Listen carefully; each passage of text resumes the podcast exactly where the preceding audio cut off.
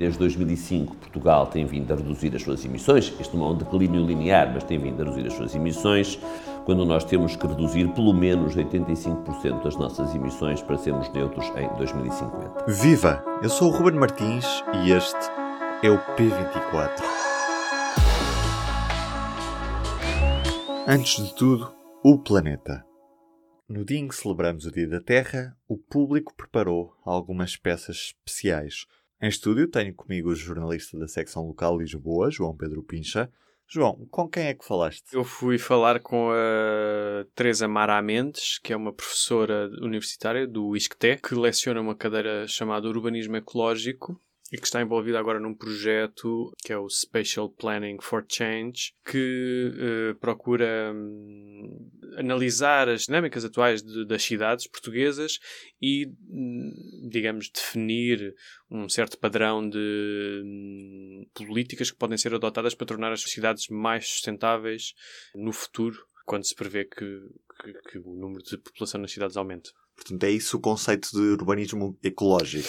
Uh, sim, eu, uh, eu fiz uma entrevista e a entrevista começa precisamente por isso, de perguntar-lhe o que é que é, afinal, o urbanismo ecológico, porque parecem dois termos muito contraditórios, ou pelo menos na nossa visão contemporânea do mundo, urbanismo e ecologia parecem coisas que estão bastante descasadas, e ela explica que, de facto, assim é. Hoje em dia, as cidades parece que se esqueceram do território físico que ocupam, que vieram ocupar terreno vago, e, ou seja, tudo, todos os prédios que construímos, todas as estradas, tudo aquilo que, que pomos em cima da, da terra tem uma consequência. E, portanto, o urbanismo ecológico, ela explica isso bastante bem. O urbanismo ecológico é uh, nós sabermos compatibilizar as diferentes funções de uma cidade, as naturais funções de uma cidade, com as suas necessidades, sem que isso signifique esgotar ao máximo todos os recursos da cidade. E, e outra coisa que é perceber uma cidade não como um espaço completamente urbanizado, completamente construído, mas com espaços vazios em que até se pode, por exemplo, fazer agricultura. Ela puxa muito a questão da agricultura porque, por exemplo, nós aqui eh, nas grandes áreas metropolitanas de Portugal, Lisboa e Porto, dentro das cidades a agricultura desapareceu completamente, está remetida para fora. Mas agora com esta nova questão de, do planeamento ecológico das cidades, estamos a assistir a uma alteração daquilo que são as nossas cidades?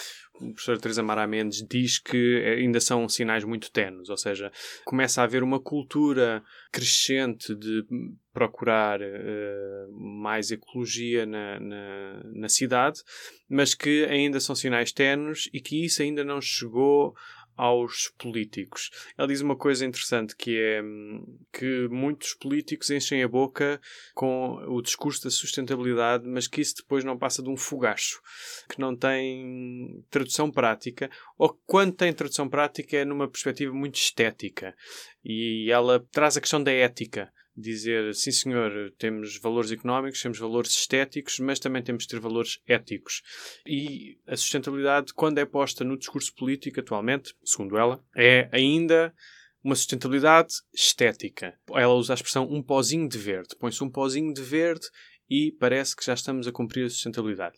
Por isso, na perspectiva da professora, ainda se estão a dar passos muito tímidos, mas mas que acredita ela que vão acabar por impor uma corrente mais, mais forte na sociedade. E temos outra proposta para hoje, no site público. O que os leitores vão poder fazer é explorar o que é que Portugal está a fazer para cumprir determinadas metas e objetivos ambientais estabelecidos para os próximos anos, essencialmente 2020 e 2030. Sou Rita Marques Costa e sou jornalista de Sociedade no Público. É uma peça um bocadinho diferente porque nós desafiamos o leitor a tentar adivinhar em que ponto é que Portugal está no cumprimento desses, desses objetivos objetivos. E em que ponto é que Portugal está? Estamos bem? Estamos mal? Como é que nós estamos? Bem, depende do, do indicador. Há alguns casos em que já estamos relativamente próximos de atingir as metas e outros em que, não, em que nem tanto. Estar a falar disso é um bocadinho desvendar as respostas, mas posso dar um exemplo que é o caso da reciclagem dos resíduos urbanos, em que, em que estamos, isso já foi bastante falado, em que estamos bastante longe de cumprir as metas e o Governo até pediu mais dois anos para atingir os objetivos estabelecidos até, até 2020, porque não estamos a conseguir reciclar metade dos resíduos urbanos que produzimos produzimos, que era essa a meta que tínhamos. E que indicadores é que tu vais abordar no teu trabalho? Portanto, vamos dividir isto em quatro temas diferentes, que são a combate às alterações climáticas, o lixo, a natureza e a alimentação. Portanto, estas dimensões é, é, um bocadinho o que Portugal está a fazer e também o que os portugueses estão a fazer, essencialmente na, na parte da alimentação, desafiamos as pessoas a, a adivinharem quanto é que temos de reduzir no consumo de carne para, para sermos menos mais amigos do ambiente. E achas que Portugal está num bom caminho para se tornar mais amigo do ambiente? Eh, sim, se calhar estamos melhor do que, do que outros países, mas ainda há um longo caminho a percorrer. E em relação ao nosso historial, ou seja, estamos a evoluir positivamente? Sem dúvida que estamos a melhorar muito. Outra vez, falando dos resíduos urbanos, há um aumento bastante óbvio naquilo que é a, a separação, a separação do lixo. Isso é fundamental, não é?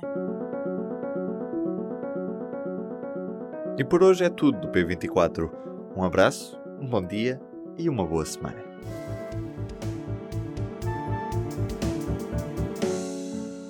O público fica no ouvido.